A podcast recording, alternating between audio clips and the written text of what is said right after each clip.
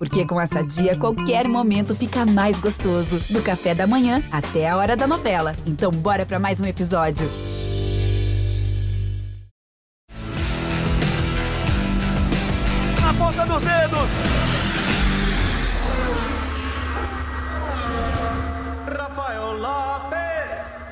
Amigos do GE e do Sport TV, sejam muito bem-vindos a mais uma edição do Na Ponta dos Dedos, o seu podcast de esportes a motor. Essa é a edição de número 164, a 16 dessa quinta temporada do podcast. Estou aqui com o Luciano Burti. Vamos falar bastante sobre o fim de semana esportivo do, de, de automobilismo. Né? A gente teve Fórmula 1, a gente teve Stock Car em Interlagos, mas a gente tem um convidado super especial, como vocês viram no clipe de abertura também vamos falar bastante de corridas de longa duração, sobre a carreira desse nosso convidado. Tudo bem, Luciano? Seja muito bem-vindo a mais uma edição do Na Ponta dos Dedos. Fala, Rafa, tamo junto. Tua voz tá melhor, cara. O último estava meio baleado, mas você tá bem. você já tá bem. E legal, tem coisa boa para falar de Fórmula 1, hein? Tem coisa boa, não vou adiantar nada, mas tem coisa legal pra gente comentar. E um convidado que é um cara que eu, que eu gosto muito dele. Eu, eu convivi com o Felipe na época dele de Fórmula 1, né? A gente acompanhava ali pela Globo é, praticamente todas as corridas, então, cara do bem, cara que acelera muito, que não teve é, a chance que deveria ter tido na Fórmula 1, mas beleza, vida que segue, tem a carreira dele aí que ele tá indo muito bem, então o papo vai ser legal também. Eu coloco ele na tela aí, Felipe Nasser, hoje piloto da Porsche Penske Motorsports, ó, piloto oficial de fábrica da Porsche, piloto da Penske, né, equipe do Roger Penske, uma das lendas do automobilismo mundial e do automobilismo americano também. Ele correu agora as 24 horas de Le Mans, está disputando a temporada do IMSA, foi campeão lá em 2018, no primeiro ano dele lá com o carro da Cadillac na, na ocasião, o carro da Action Express, da equipe, uhum. da equipe americana e hoje está aqui com a gente para bater um papo sobre a carreira dele, bater um papo também sobre a temporada dele lá nos Estados Unidos, sobre as corridas que ele está fazendo de longa duração. Tudo bem, Felipe? Seja muito bem-vindo ao podcast Na Ponta dos Dedos. Tá? A gente estava marcando essa já há algum tempo. Primeiro, queria fa falar contigo sobre a tua carreira, como é que foi essa tua guinada aí, e claro, esse teu convite para ser piloto oficial da Porsche. Cara, um convite que não dá para recusar, né? Um super convite para ser piloto oficial da Porsche representar uma marca dessas não é para qualquer um, né? Fala, Rafa, Luciano também, dois grandes amigos. Uma honra estar aqui de volta com vocês e falar de automobilismo, né? Que é assunto que a gente gosta. E, primeiramente, né, quantas mudanças né, aconteceram nesses últimos anos, como vocês mesmos adiantaram, né, essa, essa entrada no mundo de endurance para mim foi uma grande descoberta. E agora, né, mais recente, essa entrada é, na categoria principal né, do, do, carro LMDH, os carros híbridos de protótipos com a Porsche Penske Motorsport, é, tem sido tem sido assim ao mesmo tempo desafiador, mas é uma honra estar representando duas marcas lendárias no automobilismo e um sonho, né? Eu acho que para qualquer piloto acho que um próprio sonho meu também foi sempre me atrelar a uma grande marca, né? E agora, é, tendo essa oportunidade de, de me unir a um, a um programa é, né, dessa dimensão, né, que tem dois programas paralelos, mas porém com o mesmo objetivo, né? De vencer as principais provas de longa duração no mundo, né? Como elas, as 24 horas de Le Mans, 24 horas de Daytona, as 12 horas de Sebring, então é extensa a lista aí de, de objetivos, né? E, mas ao mesmo tempo, muito contente né, de estar batendo esse papo aqui com vocês e vamos falar um pouco disso. Luciano, Felipe, que você falou muito bem na, na tua primeira participação, teve lá na Fórmula 1, não deu muito certo, a gente sabe das dificuldades que é para um piloto jovem entrar na Fórmula 1 hoje em dia, né? A gente fala aqui bastante, quase todo o programa sobre isso, mas se encontrou em outras categorias, é piloto oficial hoje de uma grande marca, aliás, de duas grandes marcas é, no automobilismo internacional. É aquela prova né, que existe vida fora da Fórmula 1. Rafa, até para. De novo, tá? Não, tô, não sou advogado do Felipe, não, mas até quando a gente fala não deu muito certo, se lembrar assim, a equipe que ele estava Sauber no primeiro ano, a quantidade de pontos que marcou, as coisas que ele fez, algumas vezes onde classificou mais lá na frente, às vezes que andou na chuva, bem pra caramba, cara, é, para mim deu super certo. Não deu certo a deu continuidade, né? Que é. foi é. atrelada a uma questão comercial, e aí talvez a porta de entrada que o Felipe teve que utilizar, isso não é muitas vezes questão de escolha, é o que tem para fazer, né? Talvez não tenha sido a melhor porta de entrada para ele. Foi uma questão comercial, geralmente pilotos ligados a questões comerciais são pilotos que não têm tanto resultado na pista, não é o caso dele, mas acabou se tornando uma, uma situação e, e acabou prejudicando. Mas nem quero tanto voltar ao assunto Fórmula 1, por mais que tenha coisas boas para falar, mas nem esse é o assunto. Queria falar justamente até por uma, vou falar a palavra certa, até ignorância da minha parte, Felipe. E Liga talvez lá. tenha sentido mesmo quando você saiu da Fórmula 1 para buscar outras, né, outros horizontes, categorias como essa que você está hoje em dia. Eu lembro até que eu chamo de ignorância da, de piloto de Fórmula 1. Uma vez eu estava no avião, não vou lembrar para onde, mas estava sentado ao lado do Martin Brundle, né, ex-piloto, narrador, comentarista da Fórmula 1. Uhum. O Brundle me falou uma coisa, falou, cara, eu lembro quando ele estava sendo da Fórmula 1, ele falou assim, pô, não sei como é que essas pessoas, ele estava na Fórmula 1 ainda, né? Falou, não sei como é que essas pessoas aqui ao meu redor respiram se eles não são da Fórmula 1. Como é que eles respiram? Como é que eles podem viver se eles não são da Fórmula 1? É como se não houvesse vida fora da Fórmula 1, né? E de repente, cara, você saiu, você caiu num mundo completamente diferente, ainda mais um automobilismo americano que é bem diferente do europeu. E, e, eu quero perguntar justamente aquilo que eu tenho curiosidade. Como é que foi essa integração? Como é que você se sentiu? Você se sentiu caindo num, num ninho ali desconhecido, que você se sentiu de repente está desvalorizado por não ser aquele automobilismo que você sonhava antes, que você conhecia mais ou não? Ou você se surpreendeu com algumas coisas que você não imaginava que fossem do nível que elas são? Conta um pouquinho como é que foi essa transição. De novo, curiosidade minha, tá? Para saber o que, que você descobriu, o que, que você, na verdade, vê até como ganho para sua carreira. Bom, primeiro eu quero falar que eu quero participar dessa coleção que você tem atrás de capacete, viu? Acho que tá na hora de eu já, ah, peraí, peraí, Rafa. Ah, eu já pedi ah. para ele um capacete Nunca recebi, então eu tô quieto aqui, mas ele sabe. a, próxima ida em São Paulo eu vou fazer questão, hein? Tá bom. No próximo programa eu quero ver um capacete meu aí no fundo. E eu, eu quero... te falo por quê, ó. Eu vou te falar por quê. O Rafa sabe disso. Aqui atrás, cara, só tem de amigos que eu tenho no automobilismo. Já teve pilotos que eu tive contato, pilotos que eu admiro como piloto, mas que não são meus amigos. E tinha até a chance lá. Um exemplo, eu fico com o Pedro do Frentzen. Cara, baita mas piloto, ele, né?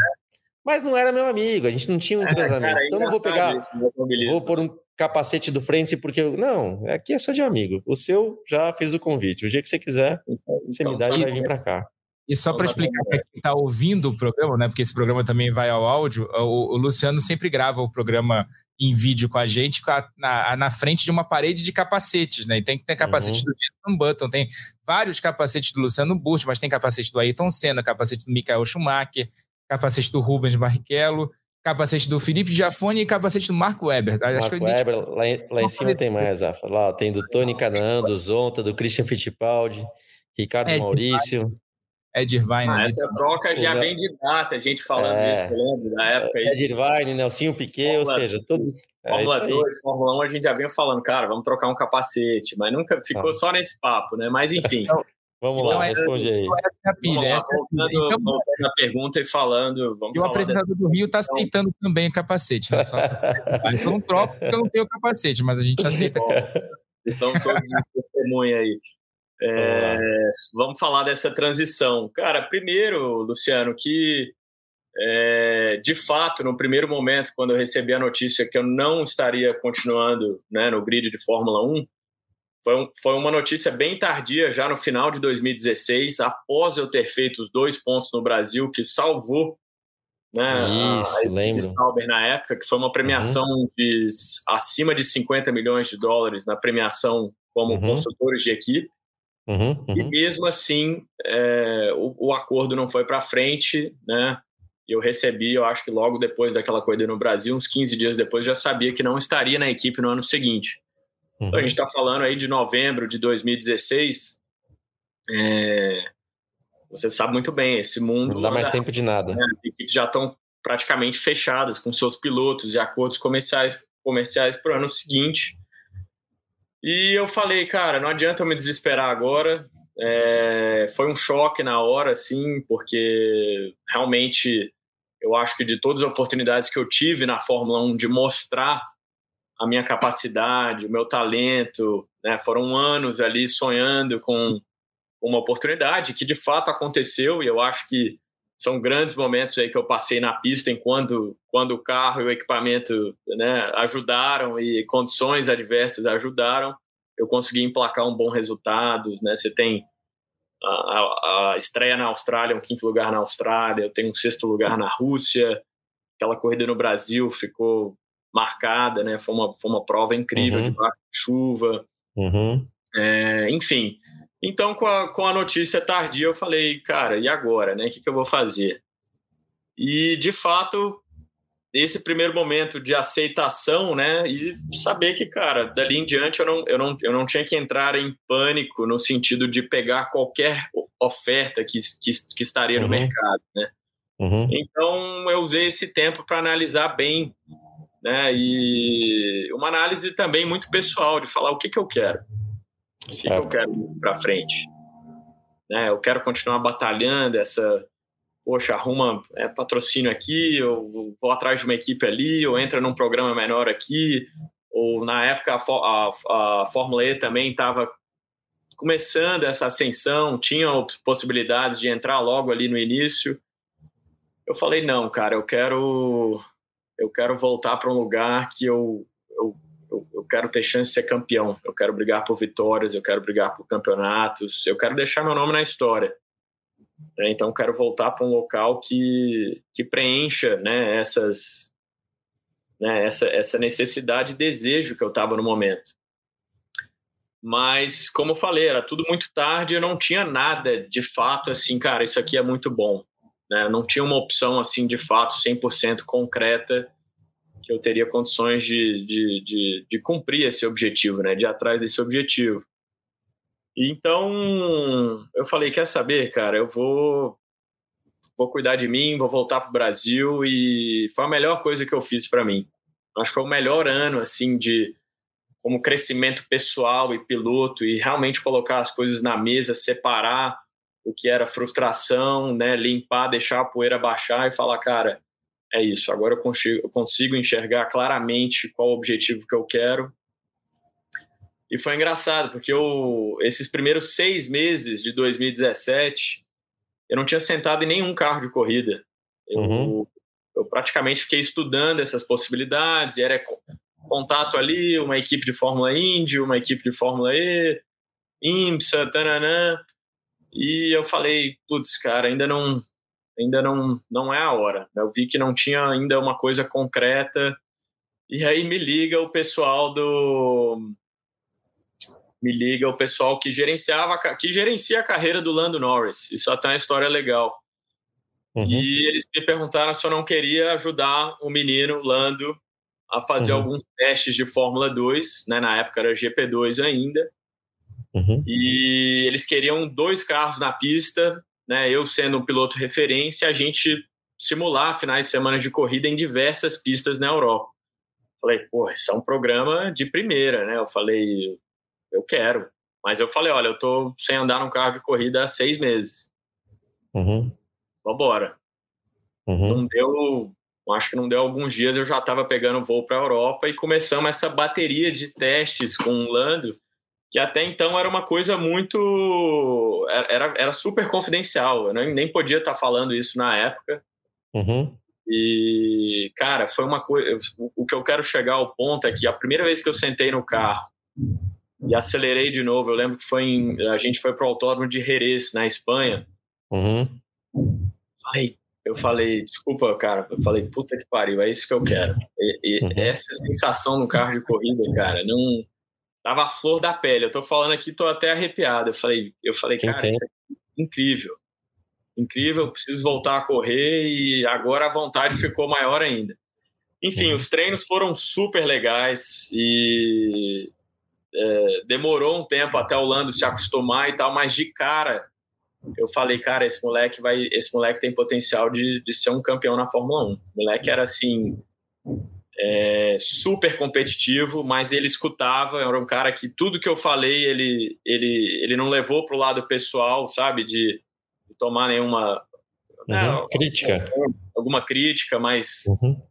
a evolução dele foi incrível e eu vou te falar, né, é, um moleque que tinha qualidade já naquela época, isso a gente está falando de 2017, de despontar, é o que a gente está vendo agora. E aí, nesse meio tempo, é, eu procurei a equipe Action Express, que foi uma equipe que me deu um convite para correr nas 24 horas de Daytona em 2012, quando eu fui campeão da Fórmula 3 inglesa.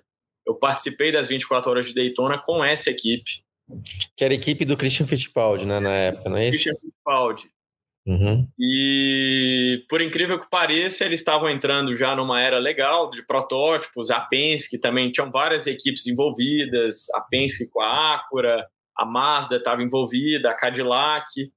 Uhum. E eu falei com o Gary, eu falei, eu falei, Gary, eu estava aqui assistindo uma corrida de vocês e eu vi que vocês são a equipe número um. Eu quero, eu, eu quero fazer um teste com vocês. Se tiver alguma oportunidade, deu uma semana, ele me ligou. Eu tenho um treino em Virgínia. Semana que vem, nos Estados Unidos, você consegue vir? Consigo. Eu já tinha feito esses treinos com, com, com o Lando, né? Então, eu me senti muito bem, né? Eu falei, cara, a, a, sabe, tava Tô bem. Afiado. Tava, tava afiado, tava confiante. Uhum. Dei muito na cabeça do Lando também, então, querendo ou não, isso é bom para qualquer piloto, sim, né? Sim, sim. E aí eu falei, cara, pode vir qualquer carro que eu tô pronto. E eu estava aberto para isso. Eu queria experimentar um carro de protótipo e sentei nesse carro em, em, no autódromo de Virgínia, nos Estados Unidos. Em 15 voltas, cara, foram as melhores 15 voltas que eu dei nos últimos anos. E eu fiz o melhor tempo para a equipe, que eles, o melhor tempo que eles já tinham feito naquela, naquela, naquele circuito, né? Uhum. Não deu uma semana, o, o, Gary falou, cara, eu vou te mandar um contrato porque a gente quer você na equipe. E eu falei, não deu outra, cara, é isso que eu quero, eu quero ganhar esse campeonato já em 2018. E dito e feito, né? Eu, eu, eu pisei nos Estados Unidos em 2018 para minha primeira prova em Daytona. É, não conhecia nenhum circuito nos Estados Unidos e assim foi tudo muito foi tudo muito fascinante para mim o estilo da prova, o estilo do carro. Lógico que é um carro completamente diferente de um Fórmula 1, que é um carro todo carenado, fechado. Então você não consegue ver muito bem as rodas dianteiras. Os uhum. circuitos uhum. americanos completamente diferente do padrão europeu. Uhum. Tem muita área de escape. Vocês estão vendo aí algumas imagens de Detroit, que foi onde eu conquistei minha primeira vitória no IMSA. O circuito, cara, um dos meus favoritos. Uma pista difícil, é, toda ondulada, cheio de bump. E para mim tudo foi fascinante. Foi aquela primeira experiência que era tudo muito novo, mas ao mesmo tempo me dava aquela vontade de desafio. Eu falei, cara, eu quero ganhar nesse primeiro ano, quero ganhar esse campeonato. E foi o que aconteceu. O ano de 2018, é, com a Action Express e a Cadillac, com o meu companheiro de equipe, o Eric Curran, já era um cara mais experiente, já estava na categoria há mais tempo a gente emplacou esse campeonato é, de cara nesse primeiro ano. Então, eu acho que essa mudança, apesar dela ter sido muito radical, ela foi muito é, prazerosa, sabe? Eu, eu descobri de novo a essência de corrida, é, a vontade de ganhar um carro de corrida, andar no limite, sabe? Todo final de semana você tinha uma oportunidade de vencer uma prova e a dinâmica da categoria americana. Uma hora você está liderando, vem uma bandeira amarela, você caiu lá para trás porque entrou no box na hora errada ou vice-versa. Então, eu eu tô assim, é, eu tô apaixonado com esse mundo de endurance. Eu tô realmente é, com, com foco e objetivo em vencer todas essas provas de longa duração. Né? A única que está faltando no currículo agora é Le Mans é, que é um grande sonho. Eu acho que eu acho que até hoje nenhum brasileiro venceu Le Mans na categoria principal, né? Então esse é, esse é o meu próximo objetivo e graças a esse novo programa que eu entrei né, com a Porsche Penske Motorsport, eu acho que a oportunidade está aí. A gente está trabalhando para isso mas como eu falei, é, foi um mundo novo, foi uma descoberta, é, como o Luciano falou, o Rafa falou, a gente às vezes fica muito vidrado só no mundo de Fórmula 1, mas é, existem níveis altíssimos de qualidade de automobilismo, né, mundo afora. Então, eu acho que abriu muito olho para essa pegada do mundo de endurance. E você vê o nível de competitividade, nível de pilotos, montadoras envolvidas. E são programas de altíssimo nível, cara. Se eu te falar que é, eu, eu, acho que compete com o mundo da Fórmula 1 que eu vi, né, da, pelo menos da época que eu estava lá, eu acho que o nível de, de engenheiros, o nível de, de tudo, desenvolvimento do carro em si, é, é, é, muito fascinante, mas ao mesmo tempo é esse lado de endurance que ele é um lado mais é, como é que eu posso falar? Não é tão egocêntrico igual a Fórmula 1 a Fórmula 1 você só trabalha para sua equipe e para o seu carro, né? E você não fala com nenhum companheiro de equipe, você não fala com outros pilotos. Diferente do mundo americano, cara, parece que você tá é, é um ambiente mais agradável, sabe? É um ambiente, eu acho que até mais leve nesse sentido, né, de você poder desfrutar de cada momento ali. O, o paddock é muito é, poxa, você fala com todo mundo, o cara um dia ganha a corrida, você ganha outra, vocês estão se falando, chegam nos circuitos hora, hora, horários parecidos, não fica aquela coisa. Você já viveu isso na Fórmula 1, né? Fica cada um no seu, na sua bolha, né? Sim. Você vive esse mundo, você só respira aquilo. E diferente do, do, das corridas de endurance, eu acho que tem muito mais essa pegada do, do trabalho em equipe, né? Você divide o carro com outros pilotos, então você tem que sempre não tá, você só não pensa em si, né? Você pilotando, você tem que falar, pô, mas o cara gosta do carro, talvez um pouco mais dianteiro, né? Então sempre tem um pouco dessa ah, tem que agradar todo mundo, né? Que sentar no carro não é só você que vence a corrida, né? Todo mundo como equipe. Então, eu gostei muito desses ingredientes do mundo de endurance e é por isso que eu estou aqui até hoje. Ô, Rafa, deixa eu, eu sei que é a tua vez, mas deixa eu pegar rapidinho. Ah, só para tentar conectar. Tem muitas pessoas que acabam é, estando aqui com a gente que gostam de automobilismo, mas obviamente não entendem o que, que é exatamente é, a vida, o desafio, as dificuldades do piloto, né? Vem o piloto ali dentro do carro, muitas vezes torcendo pelo vencedor, mas tem muita coisa. Por isso que não é à toa que, que muitos esportistas, não só pilotos, muitos esportistas são são palestrantes para justamente falar com as empresas, mundo corporativo, sobre tudo isso aí. Desafios, frustrações, pressão, etc. E só para completar, Felipe, o que você falou, cara, eu consigo sentir na pele, na pele, você falando desse momento pós ali Fórmula 1, seis meses que você teve, que foram muito importantes para você, você vê que é um negócio tão é, difícil da gente alcançar e é tão difícil de permanecer lá que quando você sai de uma maneira ou de outra, dá uma frustração, cara, que aí mexe com autoestima, mexe com autoconfiança, mexe com um monte de coisa que na verdade não tem nada a ver com o que aconteceu. Mas é, uma, é, uma, é, um, é, um, é um turbilhão de emoções que te pegam de uma maneira que poucos conseguem sair disso aí da maneira correta. Então, ouvindo você ao sentar no carro e descobrir o Felipe Nasser de novo ali, piloto, né, a vontade, o tesão, o talento, eu, eu, eu, consigo entender exatamente o que você está falando, cara. E é muito importante que você tenha uma, uma lembrança boa, uma lembrança positiva. E, de novo, tá? Isso vale para qualquer pessoa durante a vida, né? Questões profissionais, questões pessoais. Muita gente, quando se vê numa situação difícil, acaba indo por um caminho que não tem mais volta, cara. E né, tem que ter a tal da resiliência, tem que ter a força, a dedicação. Devem, devem ser fechados, né? Porque tem muita uhum. coisa que a gente Exato. Fica naquela briga interna, né? Ou mexe uhum. com a uhum. emoção, como você falou. São anos nessa caminhada, né? Você dedica uhum. horas, viagens, são categorias de base, são investimentos. É... E do nada aquilo te deixa de mão vazia, né? Então, como é que você lida com isso, vira a página né? e, e descobre que tem outras possibilidades aí né, para serem Vividas, cara. E, Vividas. Tem, tem, uma, Legal. Tem muita, tem muito, muita gasolina aí para ser queimada ainda. muito legal.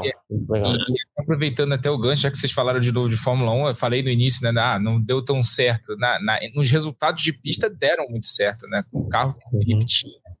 Ele conseguiu o melhor resultado de um brasileiro estreando na Fórmula 1 com aquele quinto lugar na Austrália, aquele nono lugar no Brasil que garantiu a, tempo, a continuidade da Sauber na Fórmula 1 e a gente lembra aquela, aquele grande prêmio do Brasil emocionante debaixo de chuva, que ele tomou a decisão de ficar na pista com, os mesmos, com o mesmo jogo de pneus, brigando com o estrategista pelo rádio. Lembra dos rádios dele depois é. da corrida?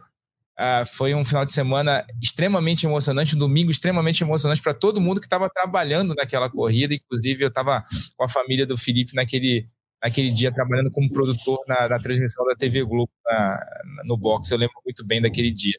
Mas só para esclarecer isso e é, não foi não, menosprezo ao que o Felipe fez. Imagina, na, Rafa, imagina. Mas só para só para esclarecer para quem está ouvindo também, né? Porque, claro, claro. É, é tanta história, né, para o pessoal entender, Exato. mas... É... Exato.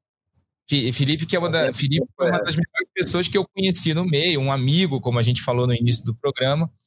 É, a gente, em 2019, estava lembrando até hoje com a minha esposa dentro lá em casa. Minha esposa está fazendo um curso em Brasília, foi almoçar com ele. Ele foi extremamente atencioso com a minha filha, que tinha na época um ano, um ano e pouquinho. Já ela lembra até hoje, ela, hein? até hoje ela lembra do tio Felipe. Está com seis anos de idade, fez aniversário na semana passada. Aliás, estou devendo uma visita a Brasília, né? Vou, vamos vamos armar. O dia que vocês dois estiverem por aqui, pode avisar. Tamo junto. Mas voltando ao tema, voltando ao automobilismo, falar um pouquinho de 24 horas de Le Mans, Felipe.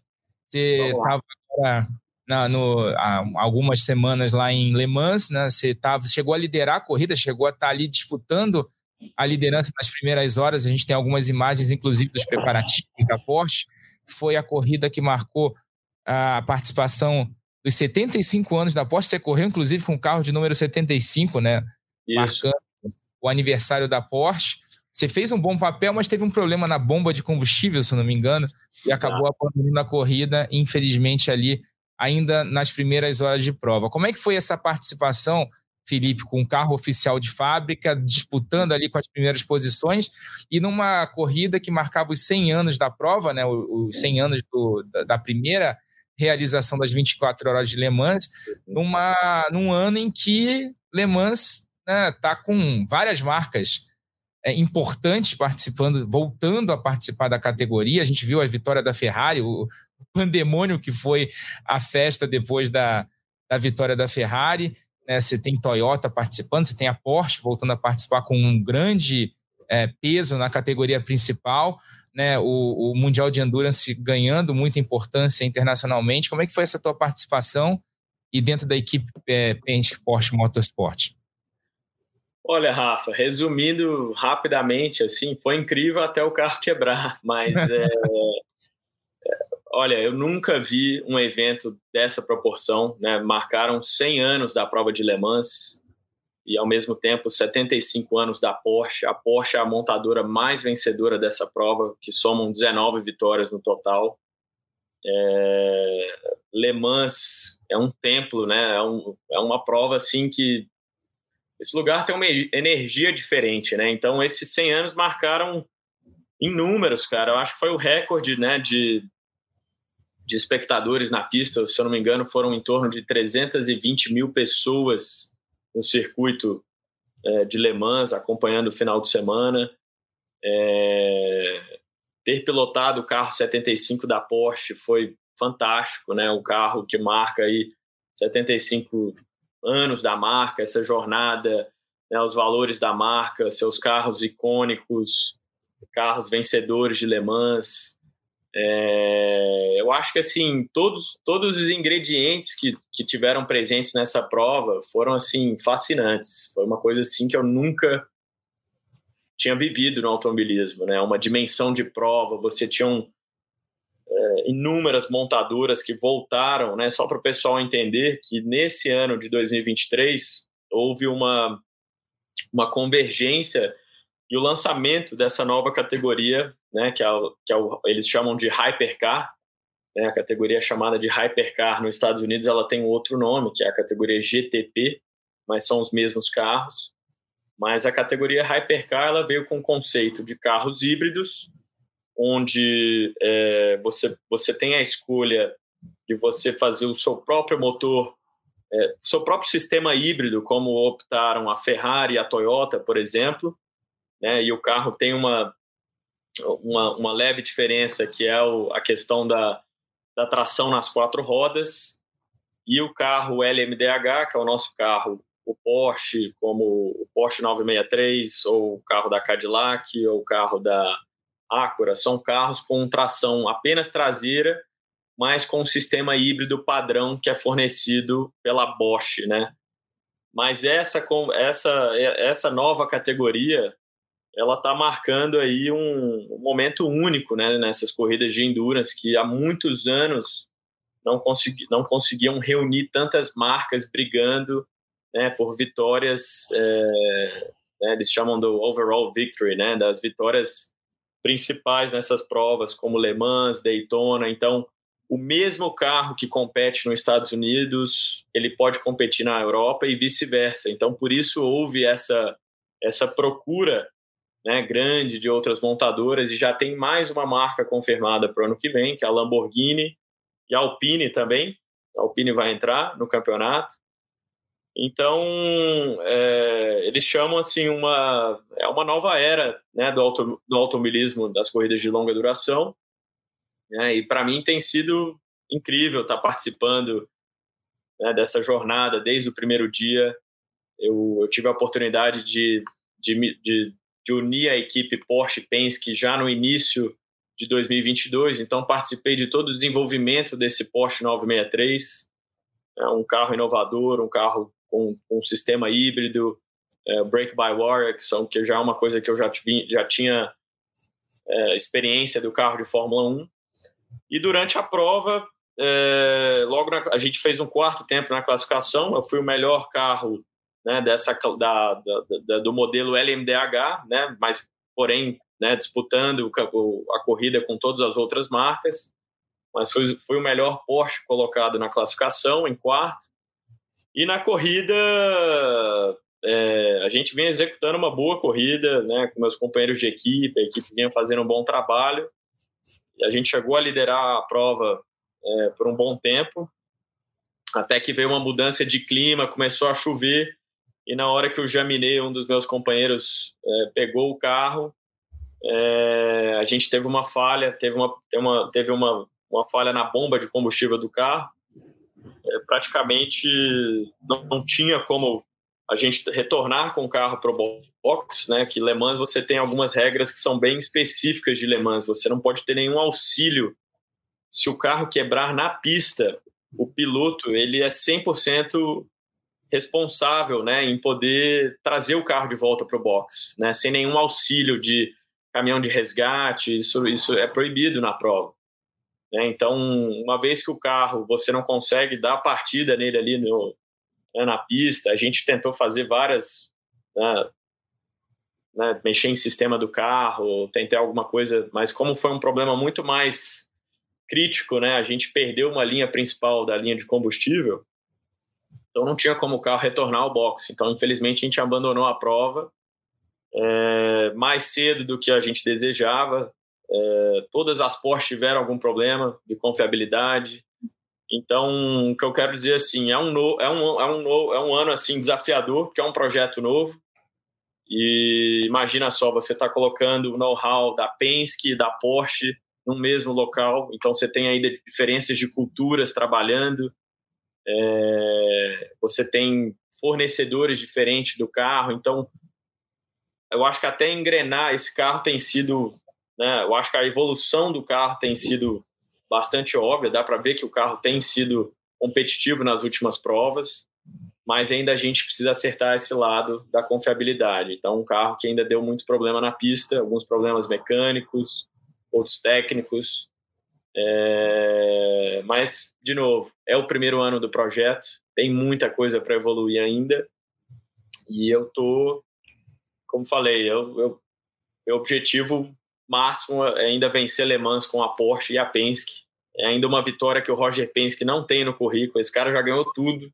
Uhum. Mas o que falta para ele é Le Mans. Você fala para ele, ele só quer saber, ele só fala, eu quero ganhar essa prova. e é outro líder na equipe, é super legal a gente conviver com ele. É um cara assim de se admirar, né? a postura, os valores, a maneira como ele trata toda a equipe, seus funcionários. Você realmente tem um, tenho uma admiração gigante por ele. E como eu falei, é uma posição, né? sonhada, né? Eu acho que por muitos pilotos em, em, em ter essa oportunidade na carreira de se atrelar a duas marcas competitivas, marcas que têm história no automobilismo. E meu objetivo é isso, é continuar marcando essa história com eles, continuar colocando meu nome na história e vencer essas provas é, principais aí no mundo afora, né? Que são as principais provas de endurance no mundo. E, e Luciano, uhum. Roger que não tem a vitória em Le Mans e nenhum brasileiro ganhou na categoria principal, né? Como disse o, o Felipe mais cedo. Imagina só se, se o Felipe leva Nossa, essa. e, e, até o que você falou, Felipe, eu, eu tive, cara, vou até chamar de sorte, né? Eu tive a grande sorte de trabalhar com um cara que para mim considero um amigo, mas nunca deixará, eu falo isso para ele, você é meu amigo, mas nunca deixará de ser um ídolo que, sinceramente, do, dos caras que estiveram na Fórmula 1 envolvidos de alguma maneira, né, obviamente com o piloto e tal, mas dos ex-pilotos que tentaram é, ser chefe de equipe, eu, eu, realmente dei a sorte de estar com o cara mais especial que eu conheci no automobilismo, que foi o Jack Stewart, né? Amigo até hoje, tenho contato com ele até hoje. Incrível. Mas estou te falando isso porque, sem conhecer o Roger Penske, se tem um cara nos Estados Unidos que eu falo, cara, queria conhecer esse cara e de repente trabalhar com ele, seria o Roger Penske. Por tudo que e eu é já, isso, né, Parece, cara, um cara de essa idôneo, de credibilidade. De uhum. falar, cara, esse, ele tem algo diferente, né? Você pode uhum. ter certeza, como grandes nomes no automobilismo, tem, tem pessoas que são diferenciadas, né? É, e, eu vou te falar que... maneira dele falar, dele representar Isso. a equipe, ele é um cara, ele é um racer, né? A gente chama, ele é um cara que tá ali para vencer, cara. Ele não a qualquer custo. O que uhum. interessa para ele é a vitória. E ele fala assim: você é meu piloto favorito, até, até outro ganhar a corrida. Da, da equipe, ele fala, né? Uhum. Você tem que ser meu piloto favorito, ele fala. Então, quero ver uhum. você ganhando corrida. E, e esse, a gente tem que ser esponja para esses caras, né? De realmente absorver o que puder, porque eu falo assim, falo sem querer. Eu, eu vi essa semana passada um podcast do Jack Stewart, e de repente ele contando algumas coisas. Falei, caramba, cara, tem tudo a ver comigo. Eu acho que eu aprendi com ele lá porque eu comecei a andar com ele em 97, eu era muito novo ainda. Meu segundo ano no, no meu segundo ano na Inglaterra. Então você vê que a gente tem que realmente absorver algumas coisas desses caras. Mas enfim. Tem algum enfim. aprendizado, alguma. Sempre. É, eu, vi, eu, eu, eu, vi muito já pelo esse ano, né? Um ano foi desafiador, imagina, a equipe com a expectativa de entrar né, no campeonato principal de Endurance, tanto no WEC, né? Tanto no IMSA, é, todo mundo esperava que a Porsche viesse né, arrebentando, ganhando tudo, mas é, ao mesmo tempo eu vi uma equipe muito pé no chão, né, aceitando, né, aprendendo com os nossos erros esse ano, uhum. e você vê que ele realmente é um líder, cara, independente da situação, ele ele só está pensando na próxima. Como é que eu posso melhorar o carro? O que, que, que, que vocês, pilotos, estão precisando? Eu quero escutar vocês. Uma coisa, ele fala, uma coisa é escutar o engenheiro, eu quero ouvir vocês, piloto. O que está precisando? O que, que falta no carro? É Legal. impressionante, cara. Ele fica 24 horas acordado assistindo uma corrida. É, ele tá lá no, no fone dele, ele tem horas que ele entra no rádio com os pilotos. Então, ele tá por dentro de tudo. Né? Você vê um cara que tá com 86 anos, e ele levanta, ele sobe, vai lá na cadeira dele, volta e pergunta pro mecânico por que, que a gente trocou esse pneu, por que, que não ficou mais, sabe? Ele, ele fala com todo mundo. Né? E ele está muito empenhado e empolgado em fazer esse programa ser um sucesso. Então, de novo, né, um ano desafiador, de aprendizado, né, tá, tá tendo uma evolução, mas o objetivo de todos aqui dentro é a gente né, emplacar vitórias em todas essas provas principais aí de endurance. Deixa eu aproveitar, Rafa, fazer uma pergunta sem sair do assunto, tem a ver com o assunto, mas de uma forma diferente. E eu, eu, comento aqui, né, Rafa, muitas vezes com pilotos que nem chegaram à Fórmula 1 sobre questão de preparo físico, né, como é importante, como na verdade isso é um diferencial. Felipe sabe exatamente o que eu estou falando, porque teve lá e, e para andar bem como ele andou, fisicamente era um ponto muito importante. E ia perguntar justamente aí outra curiosidade que eu tenho. É, você que tinha referência da Fórmula 1, assim como eu tive também, para essas categorias, que os carros também são rápidos, mas não tão rápidos, porém muito mais longas as corridas. Exato. Como é que é teu preparo físico? Você teve que mudar o tipo de treino? Você melhorou? Você não precisou demandar tanto de preparo físico? Obviamente, ó, uma coisa eu vejo em você, teu pescoço já é mais fino do que ele era na época da Fórmula 1, que é uma coisa natural, né? Natural. natural. Eu ia Sim, falar isso. Mudou, mudou alguma coisa? Como é que tá nesse sentido? Então, é, eu acho que você definiu bem aí, Luciano, porque as provas de Fórmula 1 são bem mais curtas do que uma prova de 24 horas, 12 horas, 10 horas no carro, 6 horas, enfim. É, a dinâmica da prova é um pouco diferente. Uhum. É, apesar da gente falar uma corrida de endurance, tô, muita gente ainda pensa, ah, mas aí, como é que é? Você tem que conservar o carro, né, para chegar ao final da prova? Como é que é? cara, esses carros, quando você entra neles, você está andando 100% o tempo inteiro, né, o tempo inteiro. Ok, vai ter um instinto ou outro ali, você vai ter que economizar um pouco o pneu, um pouco de gasolina, combustível, né, até por causa de estratégia, mas é um carro que, assim, diferente de você falar de 30 anos atrás, corridas de longa duração, o cara não podia errar uma marcha, pegar uma zebra. Hoje esses carros são feitos né, para durar, são carros robustos. E a mesma coisa demanda do piloto, né? Essa, essa condição física. Então, obviamente, a força G não é tão grande igual um carro de Fórmula 1. Você falou o pescoço. Cara, eu lembro da época de Fórmula 1, o pescoço ficava quadrado. Assim. Boxeador. É, e diferente do carro de endurance, não. A força G né, já não é tão grande como um carro de Fórmula 1, mas a repetição é o que causa o desgaste. Né? Você ficar num carro, né, você faz aí uma três, quatro stints seguidos no carro, né? Ah, você pode somar até três, três horas e meia dentro do carro. Então, é, desidratação, é, tem corridas de endurance que até hoje eu perco 3 quilos, 3 quilos e meio né, de líquido. Então eu tive que me adaptar um pouco em saber, assim, o, o, treino em si eu acho que não mudou muito. Óbvio que eu ainda faço treinos voltados, né? Talvez um cardio mais longo, é, mas o principal para mim é saber dosar essa energia durante a prova. Né? Se eu se eu colocar uma prova de 24 horas como exemplo, né? Vou lá, faço um instinto de duas, três horas, desço do carro. Cara, primeira coisa, hidratação, alimentação correta, porque eu vou ter que voltar para o carro daqui duas, três horas. Né? É, essa energia né, vital de você poder ter seu tempo, respirar, ficar em silêncio. Então, todo essa esse gerenciamento de energia eu acho muito importante nas corridas de endurance, porque pode ser que você vai voltar para a prova e agora está chovendo, ou agora, cara, você tá no, você, você, é líder da prova, o moleque vai entrar e vai te entregar o carro em primeiro, e aí? Uhum. É, é, você vai entrar no carro frio, pô, tô, tô aqui aquecendo o pneu ainda, já era, não tem tempo para isso. Então, o mindset é muito, eu acho que ele é muito é, mais amplo do que o Fórmula 1, porque o Fórmula 1 você senta, cara, volta tal, tal, tal, a gente para, o pneu é esse, e é meio que o objetivo de prova é a capacidade que o seu carro consegue fazer, né? E a prova de endurance ela é muito mais dinâmica. Como eu falei, uma hora o cara pode te entregar o carro na liderança ou você tá lá em oitavo, nono.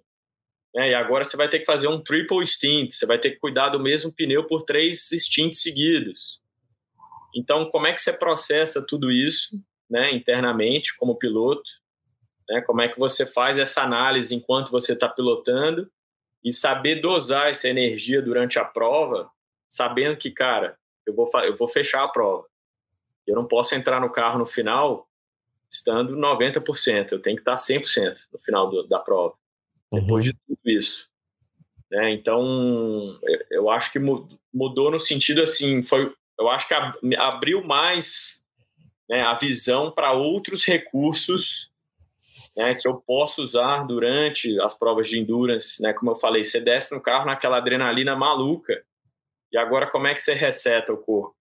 Como é que você volta né, aquela frequência, cara? Respira, né? Vou, faço, tenho, sempre um fisioterapeuta na, na, na corrida que acompanha a gente, alimentação, reidratação. E tem momentos que eu gosto de ficar em silêncio, né? Eu volto para o motorhome, descanso e acordo o corpo de novo para entrar no carro três horas da manhã, cinco horas da manhã. Né? Então são dinâmicas completamente diferentes. E mas eu tenho me divertido muito com isso, cara. muito, muito. Eu vejo que é um ainda é um gap né, nas provas de endurance que eu vejo que tem pilotos que sobressaem outros pilotos porque fazem isso melhor. Né, eles têm consciência de o quanto gerenciar essa energia durante a prova é tão importante né, quanto você está bem, né, quanto o carro está bem, é o piloto estar tá 100% na hora que ele entra no carro e saber entregar. Legal. Não, muito boa explicação. Só para a gente Estamos já chegando ao final do programa, né? Já temos quase 47 minutos de programa. Programa bom, passa rápido. O Felipe falando muito bem sobre a carreira dele, sobre tudo que envolve a carreira dele. Falar rapidinho sobre o que aconteceu no, último fim de semana, Felipe, Luciano. A gente teve Stock Car em Interlagos, vitórias do Matias Rossi e do Ricardo Zonta. Antes do, do Luciano comentar, vamos ouvir rapidinho o que o Matias Rossi falou depois da vitória dele. Muito feliz, una corrida muy, muy boa para nós. Carro que funcionó muy bien eh, desde ontem na, na qualifying. Y hoy también un carro con muy, muy buen ritmo. Na corrida estábamos muy fuertes también con Felipe Baptista. Él estaba rápido también. Y él usaba push y me obligaba a mí a usar push también para no entrar en una briga. Entonces fue una corrida de muy push, muy rápida. Eso aconteció en la primera. Y en la segunda corrida, un poco de suerte ingreso de tanto safety car hizo que en no tengamos que, poner combustible y bueno, hicimos podio también entonces primero y tercero un fin de semana extraordinario. El comienzo de temporada fue muy, muy difícil. Eh, el cambio de neumáticos de Hankook para este año costó para nos, para todo equipo y full time y no fue a las primeras corridas que, que esperábamos. Entonces con, con tuvimos ahora muy tu boa performance. Hay que seguir así. Estocar es muy difícil, grandes equipos y grandes pilotos y hay que continuar trabajando. Siempre uno viene con, con a cabeza alta para intentar brigar mas todo el mundo faz. Son muchos pilotos, muchos equipos y no es fácil. Siempre vamos a trabajar para o mejor. Ahora ya disfrutar esto y pensar en velocidad a próxima corrida.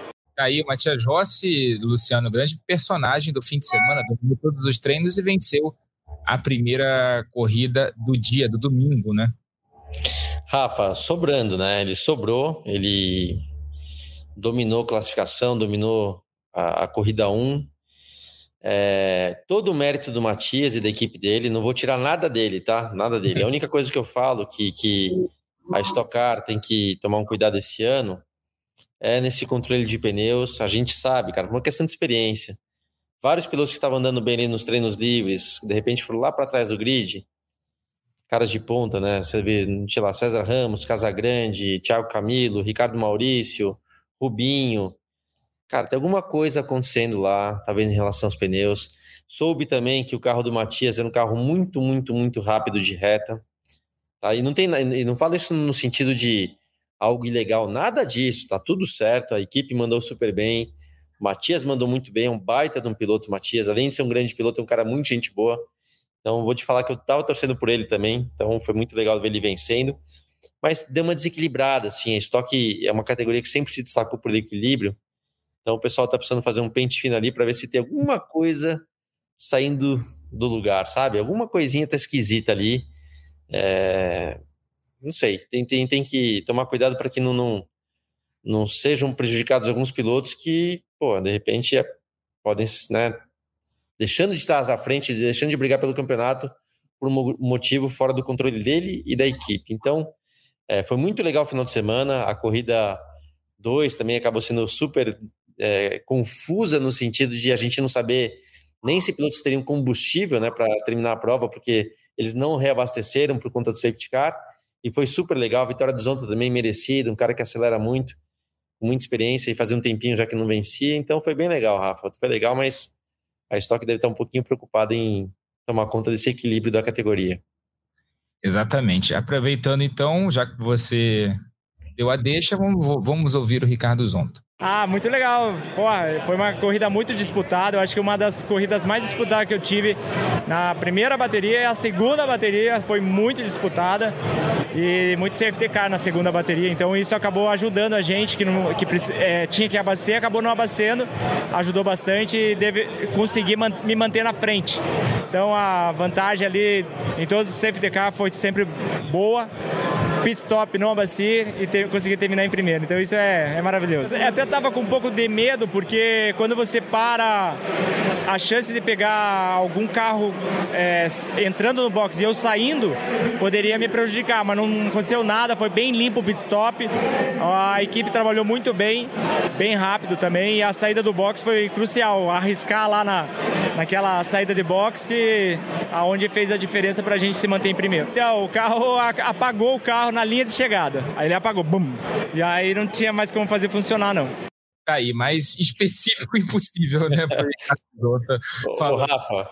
Sobre o carro fico... dele linha de chegada.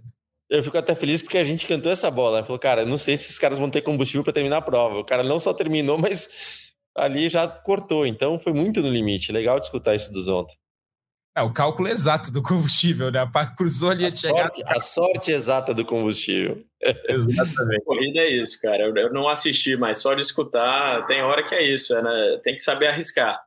Sim. Né? E, e, executar. Mas que legal. É isso aí. Legal. Próxima etapa, Velocitar, nos dias 5 e 6 de agosto, a Stock Car indo para sua sexta etapa do campeonato. Falar um pouquinho de Fórmula 1 antes de encerrar o programa, porque teve Grande Prêmio da Inglaterra no fim de semana mas tem notícia, né? A gente está gravando o programa na terça-feira e pouquinho antes da gente entrar aqui na sala de gravação, teve notícia. Tem piloto demitido na Fórmula 1, tem piloto sendo voltando para a categoria. É, o Nick De Vries perdeu a vaga na AlphaTauri. O Daniel Ricardo volta à Fórmula 1 na próxima etapa, já na Hungria, como companheiro do Yuki Tsunoda. O Daniel Ricardo de volta à Fórmula 1 ali na segunda vaga da AlphaTauri. Ele estava testando pneu em Silverstone nessa terça-feira com o carro da Red Bull. É, quem estava presente lá disse que ele marcou tempo, inclusive tempos é, compatíveis para largar na primeira fila do Grande Prêmio da Inglaterra. Parece ter impressionado a Red Bull e ele já vai assumir a vaga na AlphaTauri. O Nick De Vries estava muito pressionado lá dentro já há algumas corridas. O Helmut Marko vinha criticando demais o trabalho do holandês e com isso uh, ele acabou perdendo a vaga dentro da equipe. E, Luciano, a gente falava até fora do ar, né? Uhum. O Pérez que se cuide, né? O, o, o, Felipe vai entender exatamente o que eu vou falar. Ele conhece Fórmula 1 também, cara. Quando a gente viu, né, Rafa? Eu tinha visto de manhã que talvez. Falei, cara, é Ricardo que vai para essa vaga.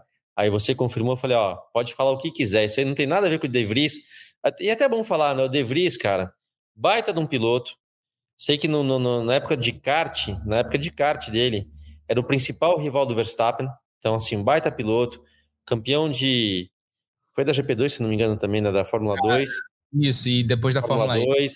Depois da Fórmula E. O cara é um baita piloto, mas, cara, não encaixou ali o momento. O carro da AlphaTauri não nasceu bom. Aquelas coisas de Fórmula 1 que, meu, não, não vamos queimar o cara. Então, assim, o cara é um baita piloto. É, que não estava realmente vivendo um bom momento na equipe. E aí, quando vê essa notícia, né, Rafa, a gente falou, Cara, tá carta marcada. Isso aí, o único motivo de colocar o Ricardo de volta é porque, obviamente, estão pensando em colocar o Ricardo no lugar do Pérez ano que vem. O Pérez vem mandando mal por diversos motivos. É um, um cara que já é vitorioso, etc., mas tem classificado mal. Tá naquela aquele momento que a nuvem preta tá andando em cima dele, sabe? Hora que põe o Ricardo ali, cara, para mexer com o cara mais ainda é uma, também uma bola de neve, uma coisa começa a somar na outra. Mas o fato de botarem o Ricardo no lugar do De Vries é 100%, 100% para já deixar o Ricardo afiado, para ver se ele realmente está afiado, para assumir esse lugar do Pérez no ano que vem. Essa é a minha opinião, eu aposto muito nisso, tá? É, também, também, tô, também tô nessa, também tô achando isso, né? É um belo preparativo, até para ver também porque o, o, o, Tsunoda tem feito uma boa temporada na AlphaTauri, né? A gente tem até elogiado ele aqui, né? Até para ver o quanto o Tsunoda tá andando bem, né? o Ricardo vai andar melhor, Rafa, você vai ver. Não, certamente, eu também acho isso, mas até para ver o quanto o Tsunoda tá andando bem, né? Ok. Para ver o referencial dele. Mas, uh, ah, para a gente comentar rapidinho o Grande Prêmio da Inglaterra depois da notícia, É, sei, o Felipe estava correndo no fim de semana, não deve ter acompanhado a corrida, mas. Eu vi muito pouco, eu vi só os highlights, os melhores momentos da prova. Eu vi que a McLaren também estava num, num, ritmo melhor, né? Teve uma, uhum. uma boa atuação, mas eu não vi a prova Sim. inteira. Mas acho que a. Pra, pra, ultimamente, para comentar a corrida da Fórmula 1, acho que não está não tá muito precisando tá ver a corrida. Né? É, não Só tá muito difícil. Vencendo, pô. Então, a gente tem 10 vitórias da Red Bull no ano, né? Já 11 vitórias seguidas, igualando a série histórica da McLaren, né? Da, de, de mais vitórias seguidas. Pode bater, inclusive, o recorde na próxima corrida já na Hungria. O Verstappen vencendo é, mais uma prova no ano, domínio extremamente grande do Verstappen. A grande notícia dessa etapa foi a chegada da McLaren, mas o Norris até falou que em curvas de baixa o carro continua andando mal. Então, para a Hungria já é um né, para a próxima etapa, mas é uma boa notícia ver a McLaren de volta. O que, você está achando do domínio do Verstappen, Felipe? Olha, Rafa, é... piloto bom eu já sabia que ele era. E entrega um carro para ele que é, cara, sim, simplesmente, um, eu acho que deve ter sido uma das maiores os maiores domínios da categoria nos últimos anos. Você vê a facilidade que ele passou o Norris na prova, ele consegue ficar próximo. Você sabe que Silverstone, pista de né, alta velocidade, as curvas de alta, e como os carros de Fórmula 1 eles são afetados né, por essa turbulência do carro né, ficar seguindo um outro ali. O que me impressionou mais foi o quanto ele conseguiu ficar próximo né, nessas primeiras voltas ali, das primeiras curvas, é, eu acho que eu nunca vi isso nos últimos carros de Fórmula 1. É, então, você pega um piloto competente, a equipe numa fase fenomenal e um carro superior. Mais uma vez, o Adranil aí acertando em cheio né, no, no, desenvolvimento do carro, no projeto. Então, cara, ele ele tá lá, tá executando e com certeza é, se continuar assim, ele vai ganhar mais outras corridas esse ano, não tenho dúvida. Agora, achei legal, é, né, principalmente o Lando, a McLaren, ter mostrado um ritmo aí na corrida de casa. Eu acho que isso sempre é bom para a Fórmula 1, né? Ter essa movimentada, pô, são, é um rosto novo ali, na, né, aparecendo ali no pódio, o Lando, o moleque descolado, e meu, meu, você vê, né? Meu pupilo aí, ó. é, e esse moleque, se eu te falar, se ele tivesse sentado num carro tão bom quanto o Verstappen, não estaria tão fácil assim, não. Também acho, cara. E Luciano, ele é muito bom, ele é muito bom piloto, competente, é, esperto, moleque inteligente, sabe o que precisa. E já está há cinco anos na Fórmula 1, né? Olha como, você, como passa rápido. Então, você vê que ele está super à vontade agora e tem uma oportunidade dessa, o moleque não deixa passar. É, então. Até legal você falar, Felipe, porque antes a gente estava batendo um papo aí, o Rafa. Eu, quando você falou que você treinou lá com, com o Lando, aí eu lembrei que você já tinha me contado isso lá atrás. Eu não lembrava, eu estava falando pro Rafa, falei, Rafa, para mim, cara, o Lando é dos melhores do grid mesmo, que eu acho ele um moleque muito inteligente. É Inteligência é algo fundamental para a competência de piloto. Ele é um cara muito inteligente é, e acelera muito. E, e por quê? O Ricardo, eu sempre respeitei muito o Ricardo. Cara, o Lando botou ele no bolso. Botou Se você vê o Piastri, né? O Piastri é um baita de um piloto, cara, e tá sofrendo ali. Constantemente ele toma de três décimos a meio segundo do Lando. Então, assim, cara, o Norris não é qualquer piloto. Se ele tivesse um carro de ponta, esse cara tava brigando pelo campeonato. Eu sei que o Verstappen tá realmente numa posição de um cara diferenciado. Pra você tem uma ideia, Felipe? Até foi o Rafa que me passou. Só a pontuação do, do Verstappen, única e exclusivamente dele, é o suficiente para liderar o campeonato de construtores. Não Olha seja de equipe. É né? um domínio é absoluto, né? Então, absoluto. É... Então, assim, o cara, né, não tem o que tirar desse cara chamado Verstappen. Mas, esse momento. É, é mas se eu fosse escolher um segundo cara ali no grid, eu sei que tem o Hamilton, hum. né, mas por momento de carreira e tal, cara, o Hamilton é o Hamilton e nunca vai deixar de ser o Hamilton. Não tô Totalmente. jogando aqui de melhor ou pior, mas se eu for escolher um cara, né, jovem, com motivação, com aquela vontade de vencer, para mim hoje em dia é o Norris. E, e felizmente ele teve um carro para mostrar isso na, em Silverstone. Né? Não sabemos se vai acontecer o mesmo nas próximas provas, mas cara, ele acelera muito. Muito. Eu acho que dessa molecada nova, ele é o é o que mais surpreende assim, é o mais promissor ali. Uhum. E engraçado, cara, que eu lembro de uma característica que ele sentava no carro e, cara, era uma coisa assim absurda. Em duas, três voltas ele, o carro precisa disso, falta aquilo, né? sabe? O moleque tá muito afiado, né? Isso, uhum.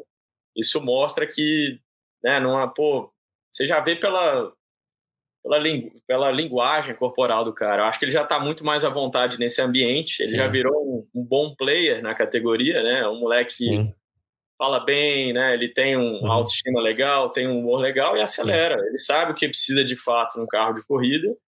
E eu acho que depois de cinco anos você já ganha essa experiência de falar, cara, eu preciso disso. É isso que está faltando, né? Então, vamos ver, vamos ver como é que vai ser essa jornada dele na McLaren. Mas eu acho assim, se fosse de fato, se aparecesse uma opção para ele sentar nesse carro da Red Bull, eu vou te falar, esse moleque ele tem muita qualidade. Concordo. Eu lembro do ano que ele foi disputou o título com o Russell na, na Fórmula 2. Eu gosto muito do Russell também, acho o Russell um grande piloto. Sim. Mas o Norris, se eu não me engano, o Russell estava na arte e o Norris estava na, na Carlin. É, e, o, e o Norris liderou boa parte do campeonato, mas assim, a gente sabe que a arte tem muito mais recursos do que a Carlin na, na, na, na, na Fórmula mais. 2. E o Russell acabou sendo campeão. Mas o ano do Norris foi muito mais impressionante do que o ano do Russell na, naquele, naquele ano de Fórmula 2, né?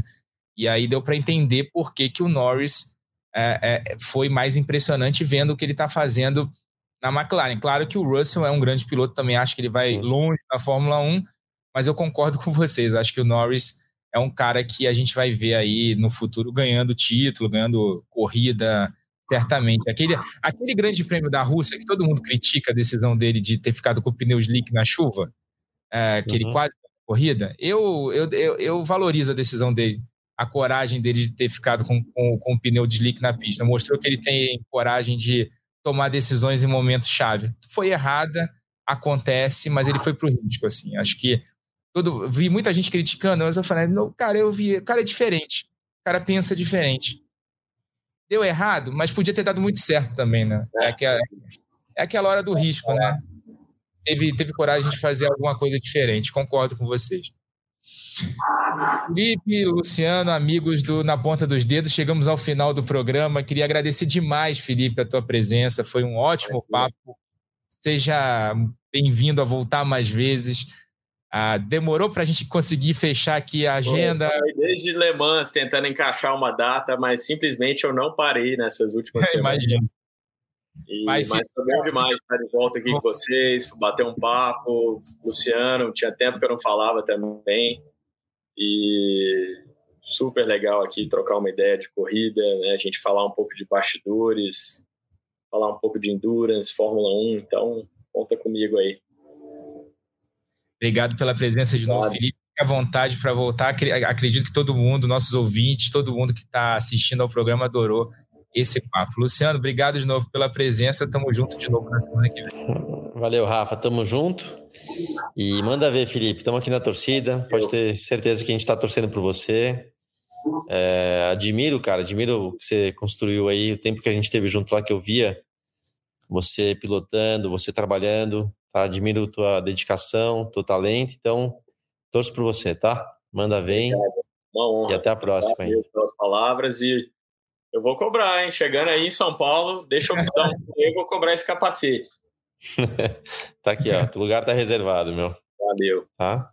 Valeu, Valeu. abração. Obrigadão demais. Bandeirada final pro Na Ponta dos Dedos dessa semana. Lembrando que esse podcast tem a produção do Lucas Sayol, a edição do Matheus Andrade e do Maurício Mota e a gerência do André Amaral. Velocidade nos canais Globo, emoção na pista.